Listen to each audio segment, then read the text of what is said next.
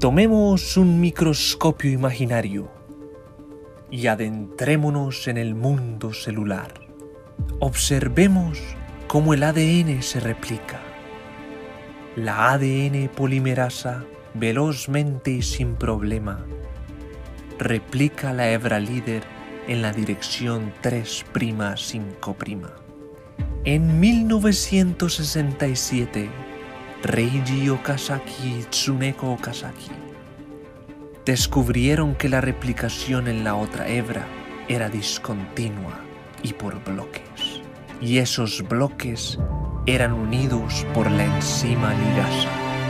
Fragmentos de Okazaki Podcast. Retazos científicos en audio, ligando el conocimiento.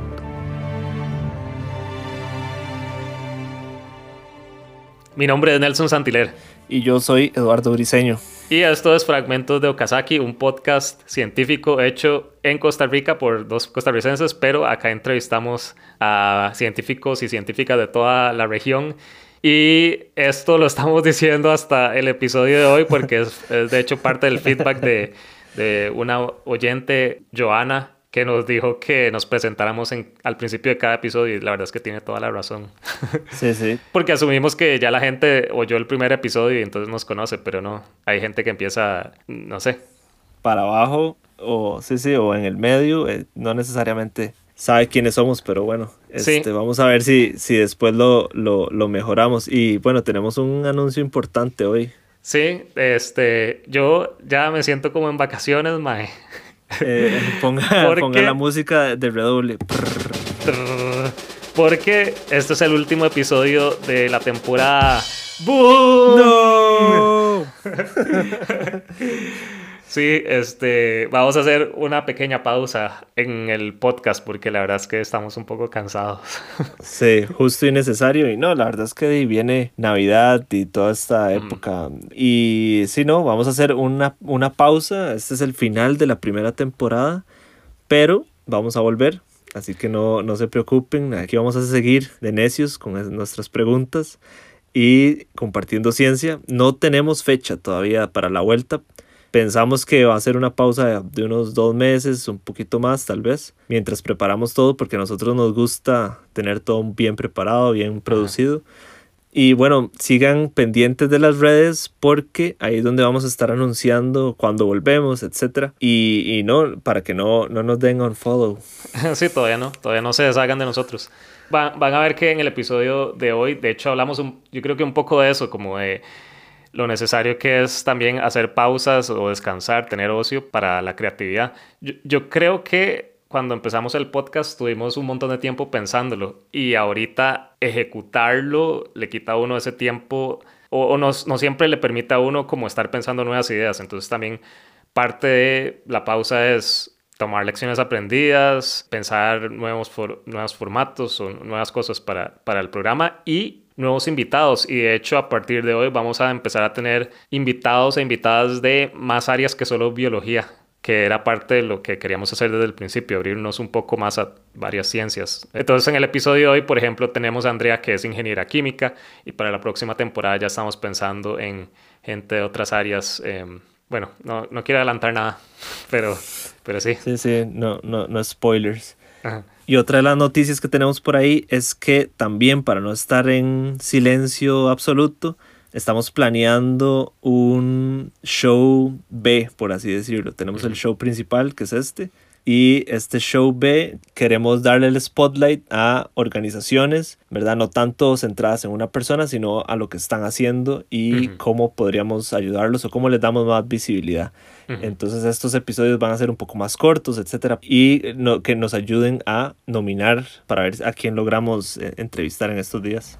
Pero bueno, esos serán los anuncios. Sí, y bueno, vamos al episodio de hoy que además va a durar un poquito más porque Sí, porque sí, las temporadas en Netflix siempre su último episodio dura un poco más, así que el de hoy creo que va a durar como 40 minutos, así que... Mm, porque además hablamos mucho con, con la entrevistada y porque teníamos que dar todos estos anuncios, entonces cinco minutos más de fragmentos de Okazaki nadie se va a quejar.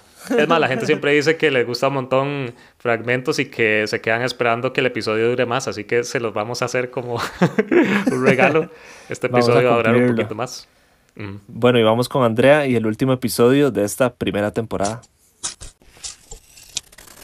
Hoy tenemos de invitada a Andrea Mangel, quien es ingeniera costarricense. ¿Qué tal, Andrea? ¿Cómo estás? Hola, ¿todo bien? Hola, Andrea, ¿todo bien? Muy bien, y muchas gracias por aceptar participar en nuestro podcast. Les cuento un poco de Andrea antes de empezar. Ella es licenciada en, en, Ingeniería Química de la Universidad de Costa Rica y luego ha hecho tanto una maestría en tecnologías de energías sostenibles como actualmente un doctorado en la Universidad TU Delft en Holanda. Y Andrea eh, ha trabajado con muchos temas de energías sostenibles y, y procesos en general de, de energía. Y, Andrea, para nosotros que hemos entrevistado hasta ahora gente que, que son de biología, mm, les hemos preguntado por qué decidieron ser biólogos, pero en tu caso, no, no sé cómo funciona con la gente de ingeniería, si, si realmente que en tu vida antes de entrar a la U te llevó a tomar esa decisión.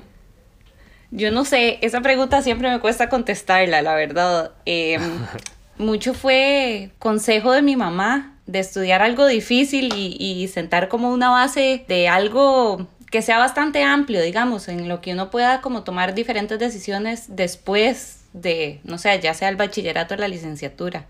Porque yo creo que cuando uno tiene 17, 18 y se va graduando del cole, no tiene ni idea de qué son las posibilidades ni de qué quiere hacer uno, la verdad. Entonces, a mí me gustaba mucho la química y me gustaban las matemáticas, la física no tanto, entonces como que siempre había creído que nunca iba a estudiar ingeniería, pero no sé, como que viendo las carreras y, y buscando como cursos que me hacían gracia llevar, llegué a ingeniería química y bueno, un poquitito sin saber qué era en realidad, pero ahí terminé. Sí, porque de hecho yo siento hasta ahora que la gente que hemos entrevistado biología tal vez es creo que muy pasional o hasta muy romantizada la idea de estudiar biología, pero siempre me ha llamado la atención como que piensa la gente que estudia ingeniería, supongo que es como una decisión más racional, tal, tal vez, o funcional. Sí yo no sé, no estoy segura. De verdad como que agarré todos los catálogos de las carreras de la UCR y empecé a buscar como, ay, este curso como que suena como que me haría gracia. Esto sí, tal vez más lógico, pero al mismo tiempo sin pensar mucho como en, como en qué podía hacer uno con eso, que tal vez me parece un poco raro ahora, aunque funcionó bastante bien, la verdad, porque la ingeniería química es como muy amplia. Cuando empecé a ver cursos o los catálogos de las carreras, dije, ah, tecnología de alimentos, esto también suena chiva y, y, mi mamá, que es científica y siempre ha estado ahí como muy metida en la UCR y muy en la parte académica, me dijo, no, tal vez mejor buscar algo un poco más amplio al principio, como que uno pueda tomar más decisiones después, ¿verdad? Que no, que no lo limite a uno solo estar trabajando en alimentos y más bien buscar algo que tal vez te dé más oportunidades cuando uno ya como que sabe más un poco cómo es el mundo, que igual no sé ahora, la verdad, entonces no sé ni qué estoy diciendo, pero... eh, qué bueno que mencionaste a tu mamá, la doctora Henriette Raventos, que es una gran científica, y nosotros nos preguntamos cómo había sido la influencia de ella en vos, y no sé, contanos un poco. Bueno, desde súper carajillos íbamos al laboratorio con ella me acuerdo los fines de semana a veces que tenía que hacer experimentos, siempre pasamos como muy pegados a la parte científica y la verdad en la casa siempre hacíamos experimentos que yo creo que tal vez uno nunca haría en un laboratorio por peligrosos. Cada vez que le llegaban muestras de algo, llevaba hielo seco a la casa y entonces era chivísima porque el hielo seco para un carajillo es como magia, ¿verdad? Eh, sí. De, yo creo que eso sí como que nos, bueno, me formó a mí muchísimo como, como esa curiosidad que uno siente y que lo lleva, no sé, como a la ciencia, digo yo, no sé. Sí, claro. Bueno, y es curioso porque de hecho tu mamá fue mencionada por nuestra primera entrevistada como su persona que aspira a ser. Entonces nos pareció muy vacilón como que la temporada del podcast volvió a una referencia al inicio. Em, sí, cuando Gancho me dijo y oí el primer capítulo, yo, como Jetty Rodentos, ¿qué? Daisy, chivísima. Sí, un, un Sí. full circle fue todo. Ajá. Sí. sí, entremos ya a, tus trabajos. Uno de tus primeros trabajos fue con cianobacterias en la licenciatura para el tratamiento del agua. Explicarle un poco a la audiencia qué son cianobacterias y en el caso específico de tu estudio, cómo las ibas a utilizar para tratamiento de agua. Bueno, eso fue mi tesis de licenciatura y de hecho fue con el Centro de Investigación de Biología Celular y Molecular, con Lorena Uribe, que trabaja con estas cianobacterias que son chivísimas, interesantísimas. Y yo creo que a mí siempre me ha gustado como mezclar campos y meterme en cosas que tal vez nadie ha hecho y entonces se complican un toque. Y fue como una tesis un poco diferente porque entonces yo estaba como estudiando ingeniería química y procesos y más como de cosas industriales, ¿verdad? Y no, no tanto así como de biotecnología, digamos, que, que es más esto. Pero son unas bacterias que viven a temperaturas altísimas, las encuentran en Costa Rica, en algunos de los pozos geotérmicos, y entonces sobreviven a súper altas temperaturas, a pHs muy, o sea, como a un rango de pHs a donde uno normalmente no encuentra eh, cosas vivas. Y entonces, ¿cómo se podía usar este cultivo de bacterias que además pueden sobrevivir como a temperaturas casi que de procesos industriales para absorber metales pesados en aguas residuales. Y entonces yo hice un estudio más de cómo crecen las bacterias y en qué condiciones y más como sobre la parte de, de ingeniería química o como del reactor químico en el que se van eh, cultivando estas bacterias. Sí, ahora estás más metida en el mundo de, pues, de la energía sostenible y hablemos un poco de, de esa energía sustentable, como qué tipos de energías sostenibles hay o cuáles son las que más están utilizando, nuevas eh, tendencias, etcétera. Sí, bueno, yo creo que eso cambia eh, dependiendo del lugar y de la geografía, ¿verdad? Por ejemplo, en Costa Rica tenemos un montón de energía hidro, justo porque tenemos muchas diferencias de altura, pero por ejemplo en Holanda, que es un país tan plano en todo lado, se está usando más energía solar y energía eólica en especial. Bueno, entonces energía renovable, la idea básica es que es de algo que se renueva naturalmente, ¿verdad? En un ciclo de vida en el que lo estamos usando, porque, bueno, uno podría decir que la, la energía fósil se renueva, pero el ciclo de tiempo que tarda el mundo en producir un pedazo de carbón, por ejemplo, es larguísimo, ¿verdad? Entonces, yo creo que la definición cambia dependiendo de con quién habla uno. Hay gente que dice que la hidroeléctrica no es tan renovable por su huella y su impacto, ¿verdad? Por la cantidad de concreto que se tiene que utilizar para construir una represa tan gigante. Pero eso también cambia. Hay gente que hasta la nuclear la considera renovable, ya que no emite dióxido de carbono. Digamos que sí, depende de con quién hable uno. Y Costa Rica se ha caracterizado por definirse a sí mismo como un país sostenible o a eso, a eso quiere llegar. Pero vos ahora ya tienes bastante tiempo de vivir en Holanda y podés hacer como una comparación entre los dos. ¿Vos considerás Holanda un país sostenible? Yo creo que Costa Rica tiene una red energética envidiable para el resto del mundo por políticas que se empezaron a desarrollar en los 80, ¿verdad? Y, y esta base de hidroeléctrica y de, de, geotermia que el país nos permite tener, ¿verdad? Porque no todos los países pueden instalar energía geotérmica, por ejemplo. Y esas dos fuentes de energía, digamos, son muy controlables. Si yo necesito usar energía hidroeléctrica, prendo la turbina y básicamente puedo producir energía. Uh -huh. Con la energía solar y la eólica es un poquitito diferente, ¿verdad? O sea, si el sol no está brillando o si es de noche, no podemos producir electricidad en esos momentos. Entonces eso causa otro tipo de problemas y por eso se habla tanto del almacenamiento y de la importancia del almacenamiento con las energías renovables. En Costa Rica tal vez hace falta modernizarnos un poquitito y empezar a incluir más energía solar y más eólica que se ha hecho más por esfuerzos privados que, que por el ICE en este momento, ¿verdad? Y, y, aquí es muy diferente. Aquí hay gas natural en el norte del país y entonces Holanda en realidad está casi que de último en la lista de países europeos con capacidad de energías renovables instaladas. Mm. Entonces, la red energética de Holanda es basada mucho en gas natural y en fuentes fósiles. Entonces, si eso es lo que estamos comparando, Costa Rica es mucho más renovable que Holanda, ¿verdad? Qué loco.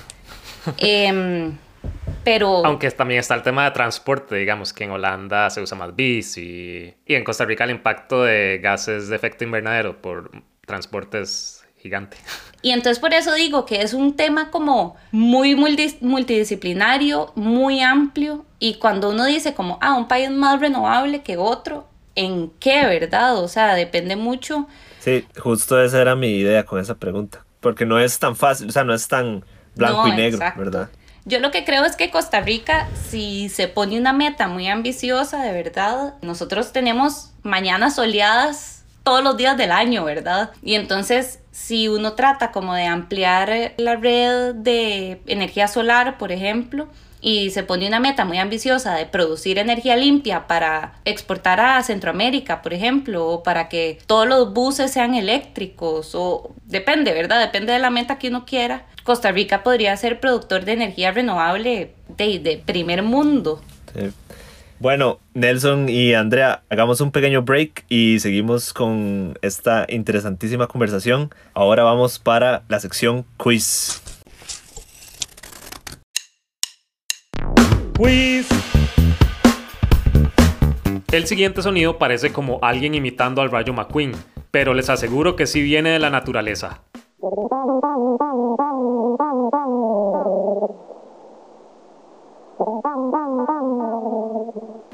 Este sonido viene de A, una termita, B, una avispa o C, un mosquito.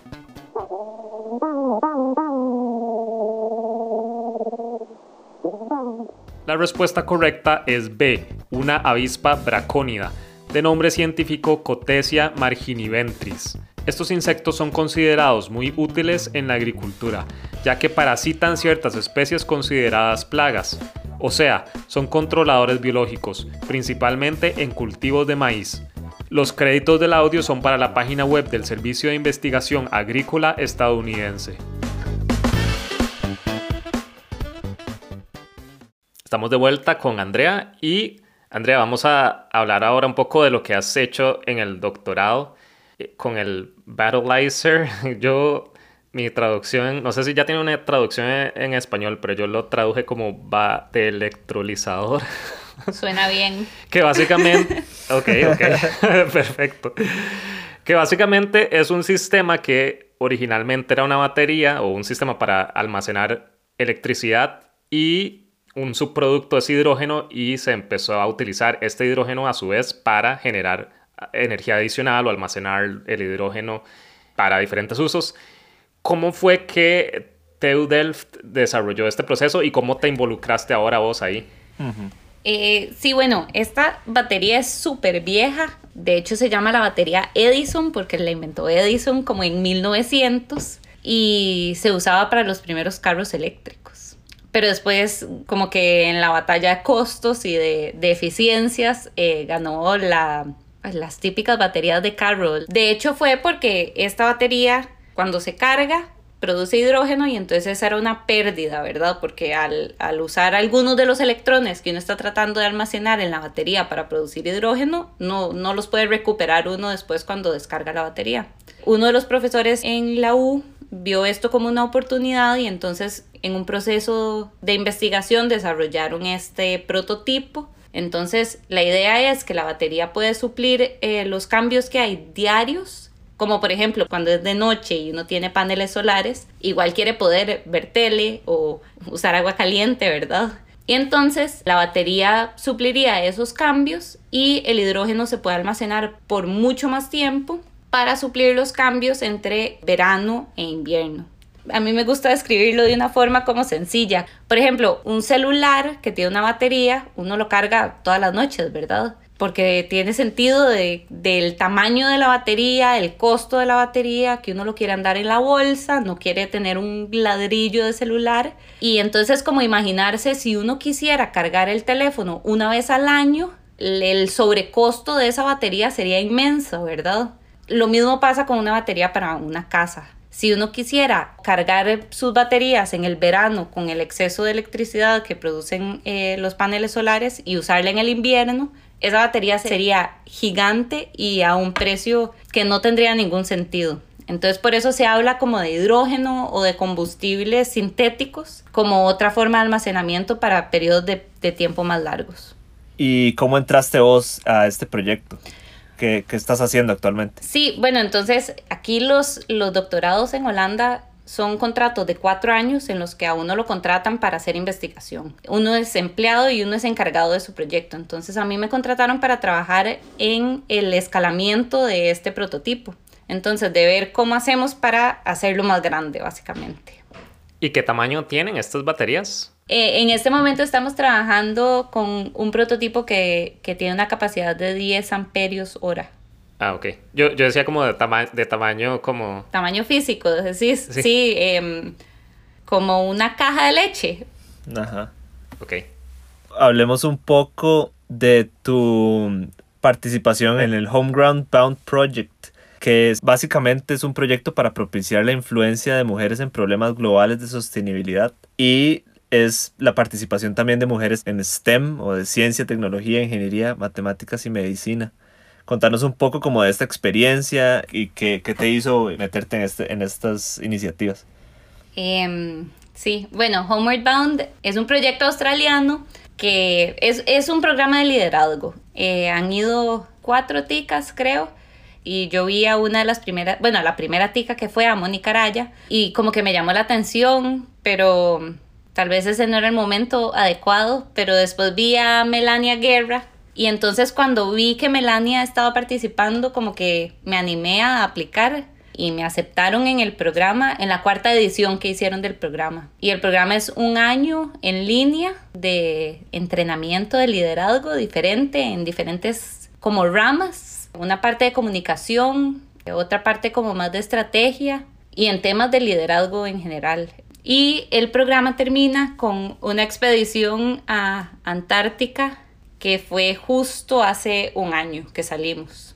Interesante porque es solo para mujeres y trabajando en ciencia, que tal vez uno no ve tanto, ¿verdad? O sea, en mi grupo de investigación somos muy pocas las mujeres, entonces fue muy chivo ver a, a tantas mujeres trabajando en ciencia y en ingeniería y haciendo cosas chivísimas en todo el mundo. Y eso fue muy valioso, ¿verdad? Como ese grupo, ese network de, de mujeres que muchas han tenido como problemas parecidos, sea donde sea que han vivido y trabajado, entonces eso también es interesante. Por uso horario, ¿verdad? A veces es complicado hablar con gente de todo lado, pero entonces hicimos mucho grupo con las que viven aquí en, en el Reino Unido.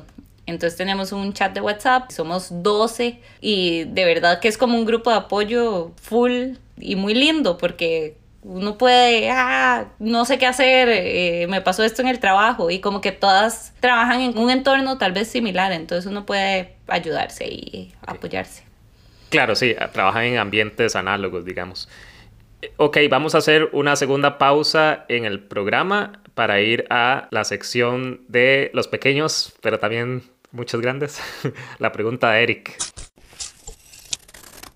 Pardo, hoy tengo una pregunta explosiva. Suelte esa bomba de una vez. ¿Cómo funcionan las bombas nucleares? Literalmente era una bomba. Te lo dije. Ok, primero tenés que entender que es un átomo. Toda la materia está compuesta por átomos. Son estructuras increíblemente pequeñas que tienen diferentes combinaciones de tres partículas, los protones, neutrones y electrones. En el centro de todo átomo hay un núcleo, y en ese núcleo hay protones y neutrones que están unidos muy cerquita uno del otro. Muy pegaditos, así como que tienen frío. Las bombas o armas nucleares se basan en un concepto simple en realidad, y es que cuando se rompe el núcleo de un átomo, una gran cantidad de energía es liberada.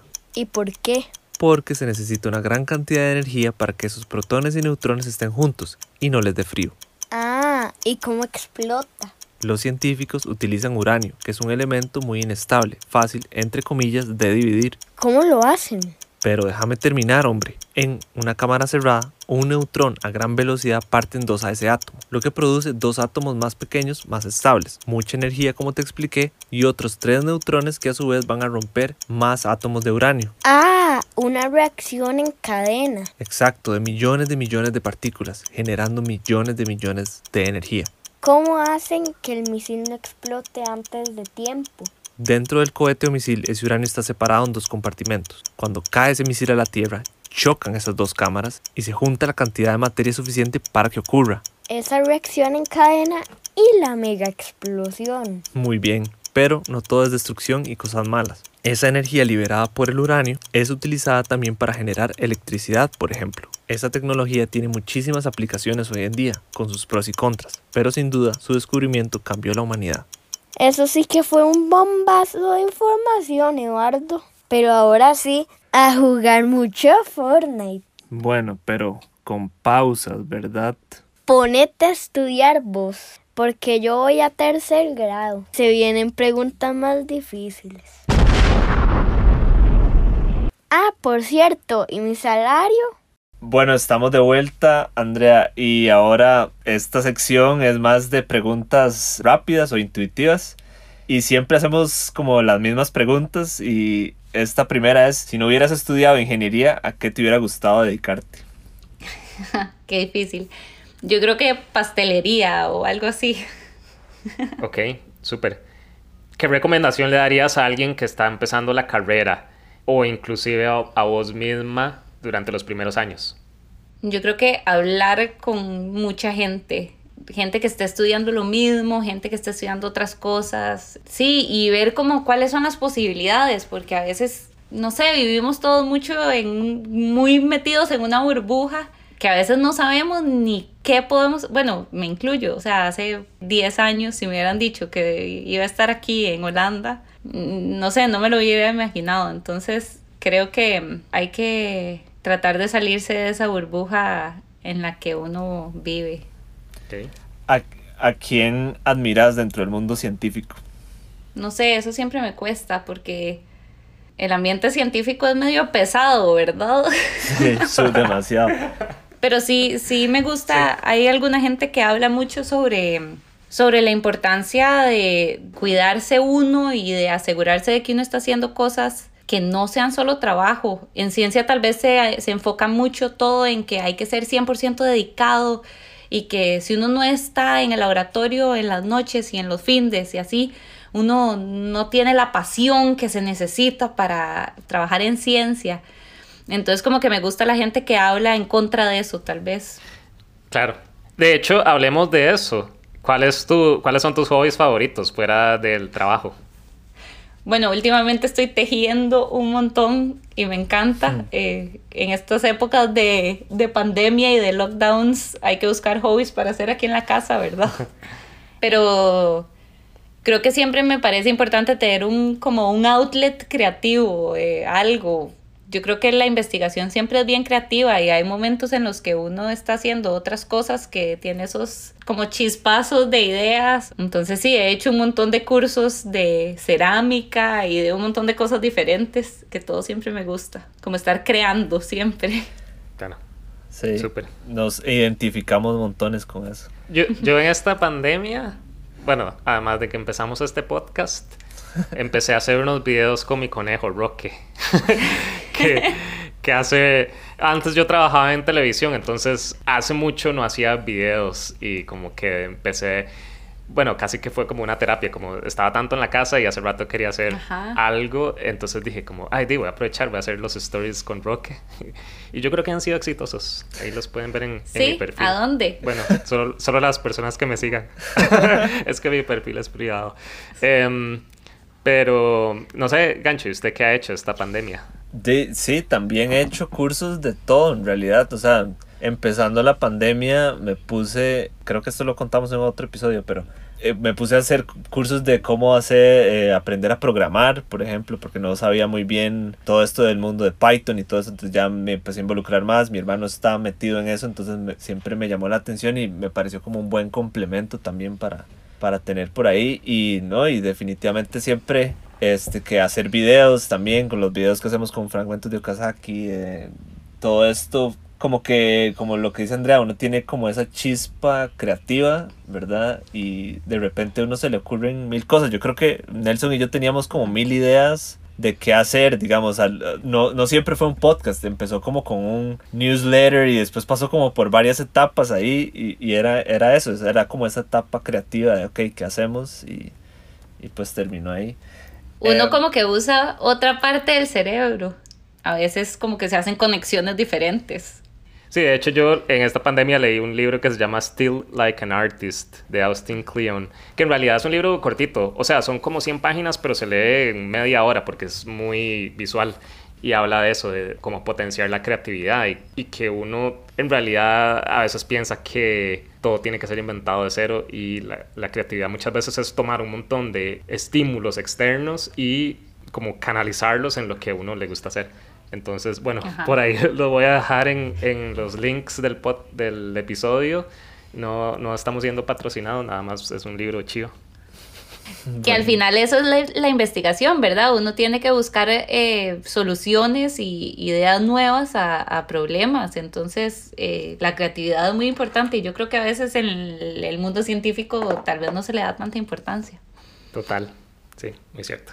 Bueno, muchas gracias Andrea por, por, haber compartido el rato hoy, pero además queremos que nos acompañes en materiales y métodos, que es la siguiente sección del programa, para que nos contes un poco alguna anécdota de el Homeground Bound Project allá en Antártida. Entonces vamos a materiales y métodos.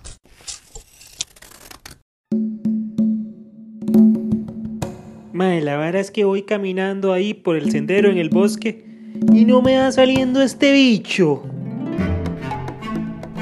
Materiales y métodos. Nuestras historias de campo. Andrea, ahora mencionaste lo del Homeground Bound Project y la culminación de, de, ese proceso fue ir a Antártida, pero bueno, yo al menos no he ido y creo que mucha de la audiencia tampoco.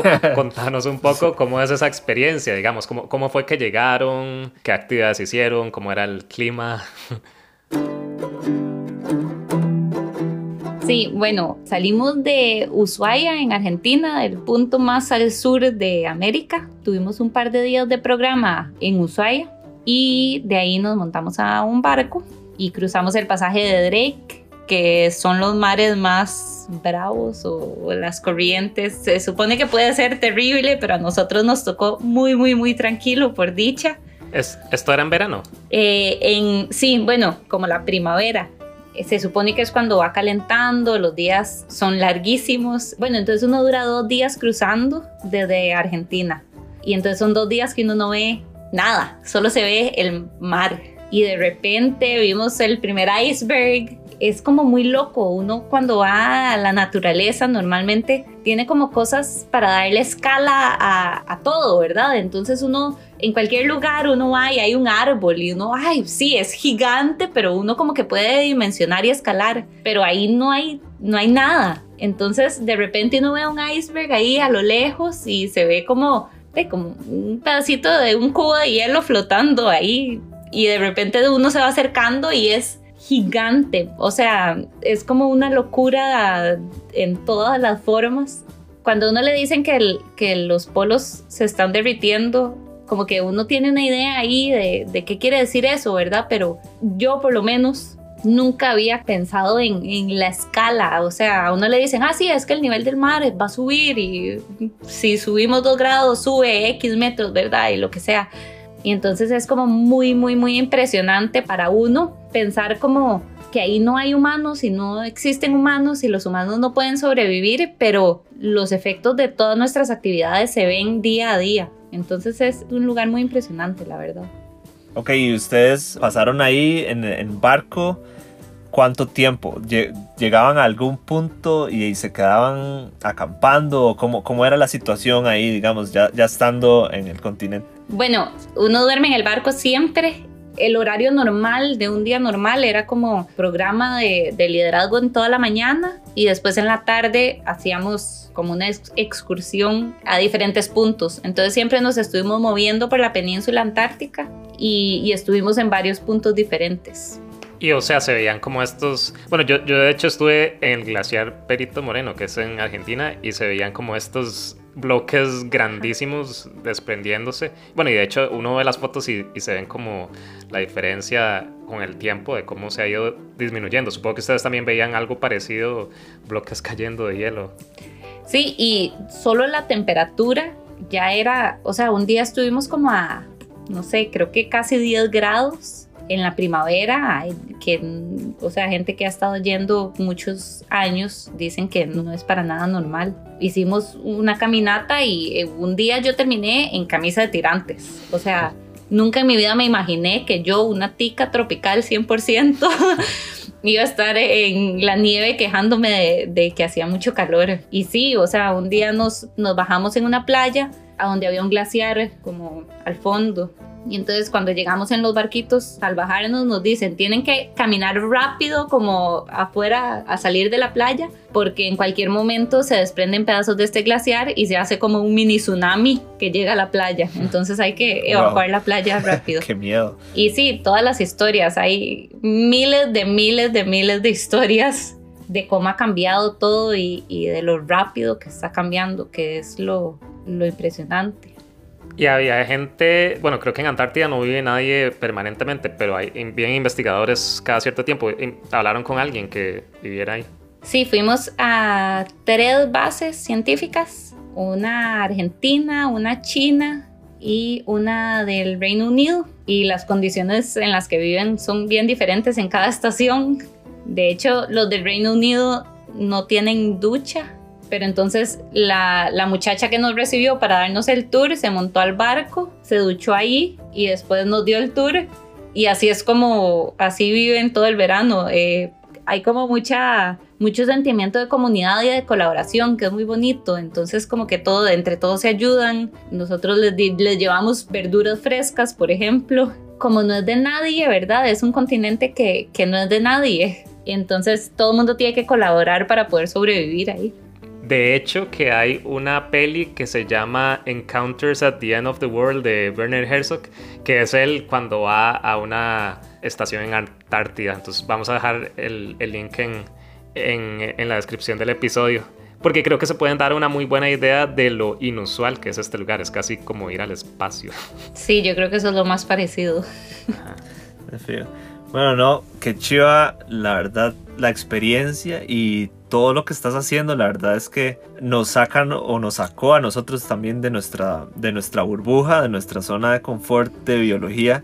Ajá. Y este es el principio realmente de, de Fragmentos de Okazaki de expandirse a otras áreas y los invitamos para que nos acompañen la próxima temporada donde vamos a tener invitados de diferentes áreas. Y no, muchísimas gracias de nuevo Andrea por, por participar y acompañarnos, la verdad es que estuvo súper interesante. Eh, sí, muchas gracias Andrea. No, gracias a ustedes por invitarme. Y nos escuchamos pronto. Hasta luego.